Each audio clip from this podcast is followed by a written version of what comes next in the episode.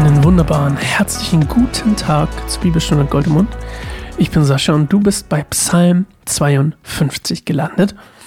Ein Psalm, der die Geschichte vom Verrat durch Doeg ähm, erzählt und auch nicht viel mehr. Und deswegen lass uns einfach eine Minute zur Ruhe kommen. Bisschen, ja, bete gerne oder sei still vor Gott ja, öffne dich einfach und dann wollen wir in Gottes Wort einsteigen, Psalm 52. Bis gleich.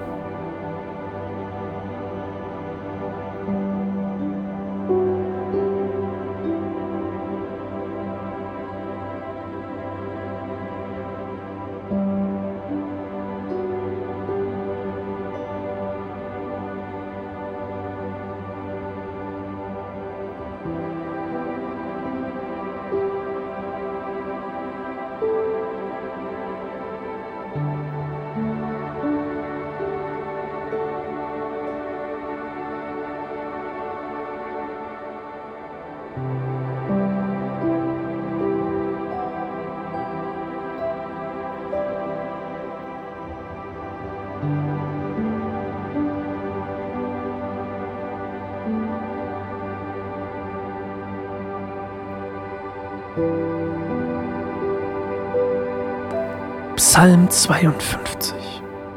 Ein Psalm Davids aus der Zeit, als der Edomiter Doeg Saul berichtete, dass Ahimelech David Zuflucht gewährt hat.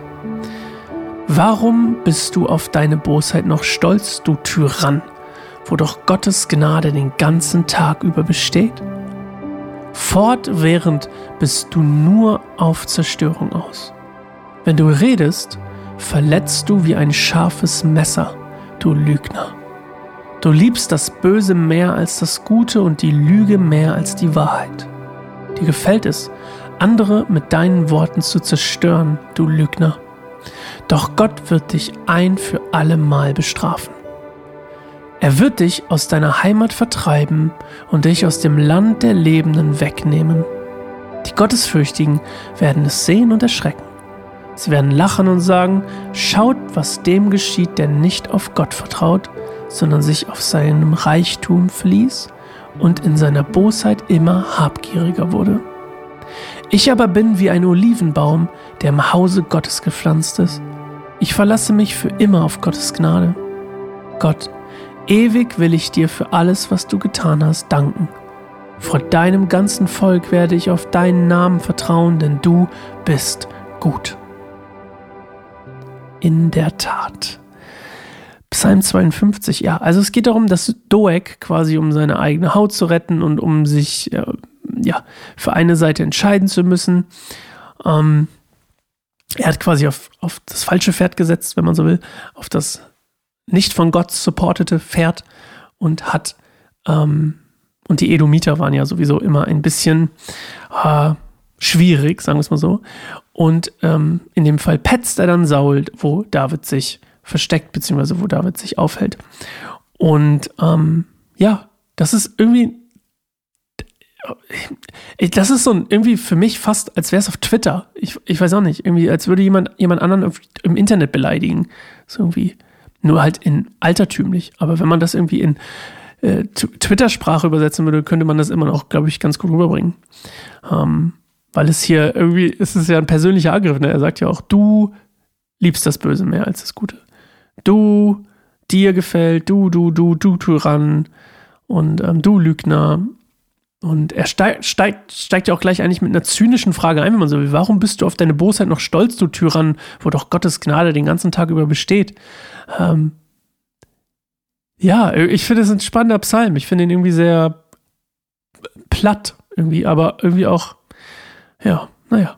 Und dann vergleicht er sich im Endeffekt selber, selber seine Herrlichkeit, wenn man so will, mit einem Olivenbaum, ähm, der im Hause Gottes gepflanzt ist. Und ein Olivenbaum übrigens ist ein Bild für einen Baum, dem es äh, oder für jemanden, der, dem, dem es sehr gut geht, also dem, dem quasi Gott, den Gott segnet.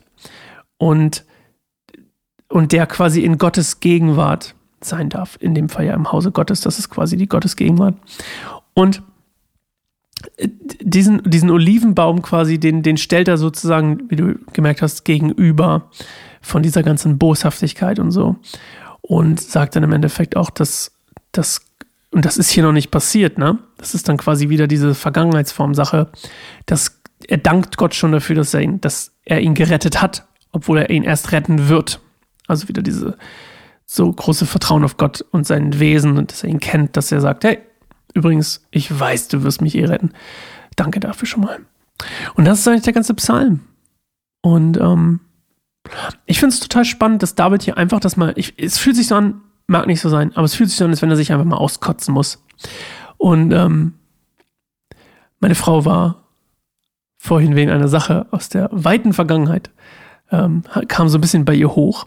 Und dann ist sie sauer auf mich gewesen und hat sich einfach mal ausgekotzt bei mir, über mich, logischerweise, was ja auch okay ist. Ähm, aber das hat mich so ein bisschen daran erinnert. Es waren nicht die gleichen Wörter, aber es war auf jeden Fall das Auskotzen. Deswegen meine Frage an dich, und ich finde es total cool, dass David das hier macht. Gibt es jemanden, bei dem du dich mal auskotzen musst? Über den du dich mal auskotzen musst? Äh, in welcher Form auch immer, ein Brief, ein Direkt oder was auch immer. Weil ich glaube, dass es auch sehr heilsam ist für eine Beziehung. In dem Fall nicht unbedingt, weil er ja ähm, die nicht wieder Freunde werden, aber naja, trotzdem. Gibt es was, wo du dich mal auskotzen musst? Ich finde das total toll, dass die Freunde Gottes, die mit Gott wirklich leben, auch einfach mal sich auskotzen können. Nicht nur über andere Leute, sondern auch ähm, allgemein auch im Gebet. Ja. Okay. Toll. Wir hören uns morgen wieder. Psalm 53. Ich freue mich auf dich. Und ähm, schau gerne auf YouTube vorbei oder auf unserer anderen Plattform. Du findest da ganz viele tolle Inhalte über Jesus und über die Menschen, die mit Jesus leben. Soweit. Tschüss.